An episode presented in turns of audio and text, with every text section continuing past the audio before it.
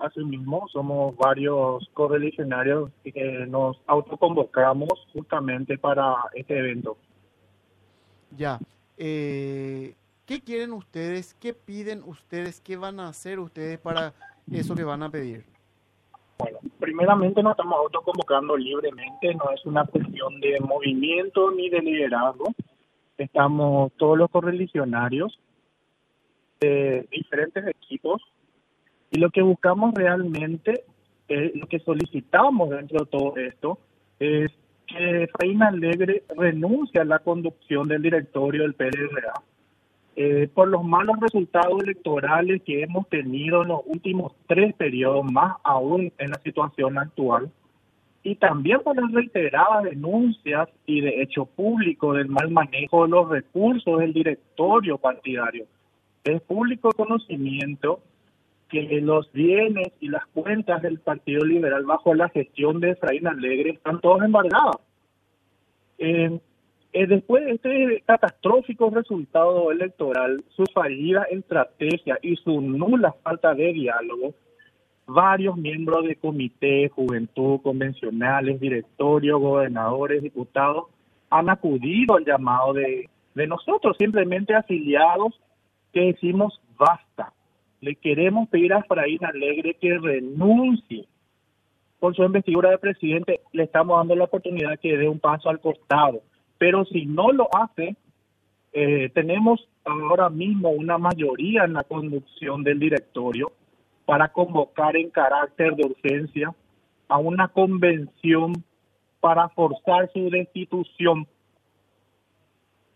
O sea, ya están conversando entonces de esa por lo que escucho, ni siquiera es una probabilidad, ¿verdad? De lo que van a hacer para sacarlo. Sí, vamos, a, vamos a darle la oportunidad de que se retire. Mm. Nosotros ya venimos conversando, estamos cansados, los hechos son públicos, sus estrategias son nulas, su falta de diálogo son nulas. Los resultados ahora mismo han hecho que perdamos gobernaciones donde históricamente el Partido Liberal ha llevado el bastión Muchos correligionarios se vieron afectados por su falta de visión, su falta de diálogo, nuestras listas en el Parlamento se vieron afectados. ¿Cuánto tiempo le dan de plazo, Sergio? Este viernes se va a abrir un micrófono abierto en frente al directorio y ahí todos los que hemos confirmado la asistencia vamos a fijar en un documento el plazo. Eh, yo sé muy bien que tanto él como al principio no nos daba importancia, pero sé bien que gente de su entorno está tratando de desconvocar. Tengo, tenemos audios, mensajes, instando a que no se vayan, diciendo que vamos a juntarnos apenas 20. Tenemos ya una comunidad de más de mil personas, dos grupos de WhatsApp ya casi al límite. Ya tenemos compromiso de varios representantes del directorio de diferentes departamentos que van a venir en esta comitiva porque aquí el mensaje es claro, la mala gestión que ha llevado frente al directorio, no solo administrativamente, sino también electoralmente, y eso se refleja en los resultados. Sergio, y de, de, ustedes los jóvenes, de los eh, incluso de las autoridades del directorio, hoy de diferentes movimientos del partido están incluso que, que son de la línea de Efraín, ¿estarían con ustedes? En conversaciones con algunos de los miembros del directorio, ellos, voy a obviar los nombres, ellos han manifestado que están en una conversación permanente debido a ya que es evidente que bajo su figura ya no se aglutina, mm. no somos una opción para la ciudadanía.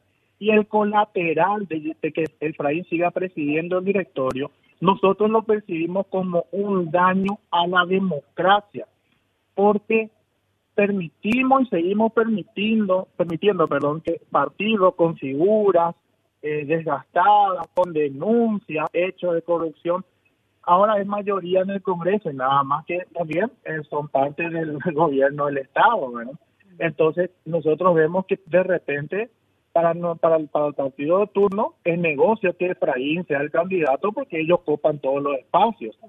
Y percibimos que que como daño colateral de que este señor siga en la conducción partidaria termina afectando a todo el país.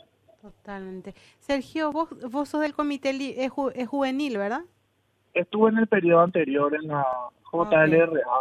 Ok. Eh, pero la gente que está ahora en este comité, estás conversando con ellos, ¿cómo, cómo están articulando esto? Porque por lo que contás es bastante grande, con mucha fuerza.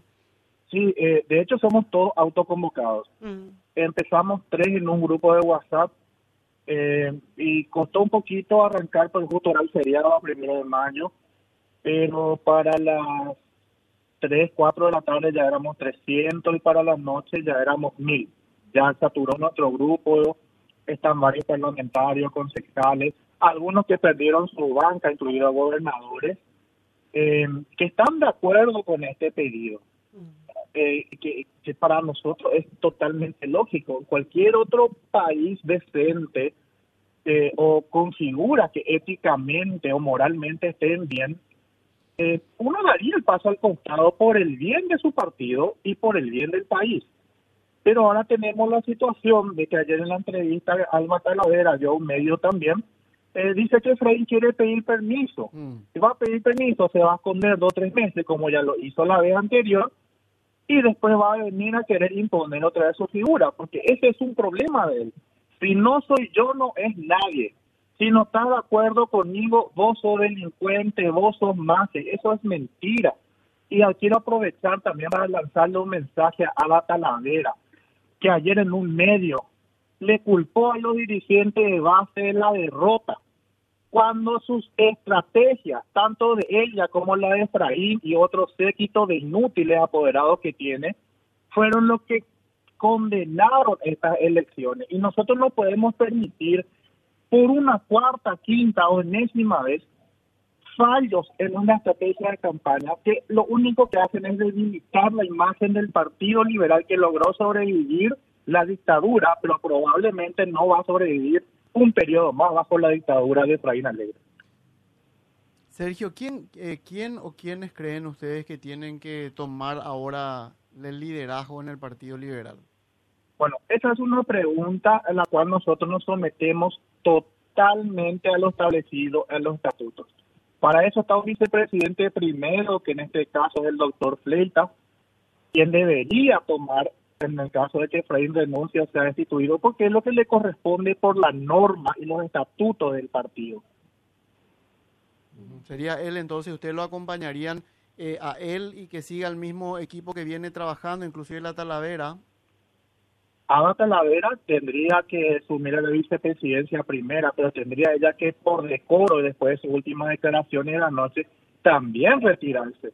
Es muy fácil para ella, estando cómoda en su casa, viendo las elecciones y compartiendo eh, estados, eh, encuestas en los estados, para culparle a la dirigencia de los resultados, cuando fueron ellos los que llevan la conducción partidaria, los que establecieron malas estrategias, las acciones, inclusive estando en desacato, porque la convención había autorizado una auditoría a la gestión de Efraín Alegre que ellos lograron torcer otra vez, cambiando algunos miembros del directorio.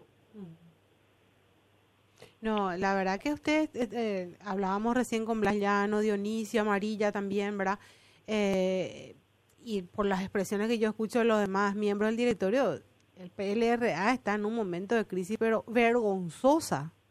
Totalmente. Y el, el, el causal de esta crisis tiene nombre y apellido y es Efraín Alegre, por decoro, por respeto a un partido tradicional y por respeto a la patria, le invitamos que dé un paso al costado, pero no con permiso, no ir a esconderse dos, tres meses y después volver a decir, ya pasó todo y si no soy yo, la próxima no es nadie.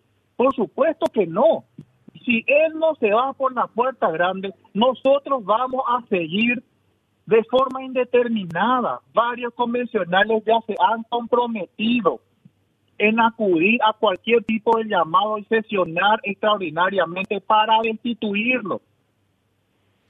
¿Y qué opinas sobre esta posición que había asumido en caliente horas después, ¿verdad? A su, a su manera, sin pensar con relación a, a, los hechos que vienen eh, sucediendo en torno al protagonismo de Payo Cubas? realmente es una situación social. No me extrañaría si algo los colorados saben hacer bien es hacer elecciones. Los métodos que ellos utilicen, bueno, ya sabrán ellos únicamente. Las denuncias son válidas y admisibles siempre y cuando se puedan sostener. Es decir, hubo hubo fraude en mi mesa, y bueno, se llenó la lista de incidentes, se denunció a los fiscales electorales, hay evidencia. No, y Efraín que se une a este circo, yo lo califico así, después de haber admitido la derrota. Mm. me parece que lo único que él está haciendo es tratar de desviar la atención hacia otro foco para no centrar la, atención a su mala gestión y a su fracaso en las elecciones. Y además tiene, tiene que explicar muchas cosas. Yo entiendo que ustedes lo quieren sacar, pero él antes de irse tiene que explicar muchas cosas, las cuestiones eh, administrativas, económicas del, del partido, porque es plata que le da el Estado, que sale del bolsillo de todos los paraguayos, Sergio. Totalmente. De hecho, que uno de los pedidos de varios convencionales que va a estar ese micrófono abierto el viernes es, aparte de darle la oportunidad que salga y emplazarlo ahí en el plazo que vamos a consensuar, es justamente también solicitarle a la conducción del directorio una auditoría integral y total de la gestión de Reina Libre. Tenemos que retrotraernos más de una década. Sí, de verdad. Y se tienen que individualizar los responsables y si corresponde hacer la denuncia. Y claro, porque si ustedes quieren convencerle al país como bien lo dijiste, si quieren volver a hacer una opción, bueno, empiecen saneando la casa. Totalmente, eso es algo que Efraín nunca hizo. Él nunca habilitó ni permitió el diálogo interno. Bueno, ¿qué hora es la convocatoria? Si puedes reiterarnos un poco, Sergio, por favor. Sí, va a ser este viernes 5 de mayo frente al directorio a las 19 horas. Eh, estamos inicialmente haciendo una invitación y esperando que puedan acudir por lo menos mil autoridades partidarias entre miembros del comité juvenil, convencional, candidatos a gobernadores y toda aquella persona liberal o patriota fuera través del partido que le dice basta al fracaso de la mala imagen de Efraín Libre. Gracias, Sergio. Hasta luego, muchas gracias a ustedes. Hasta luego, Sergio David Fernández Aquino.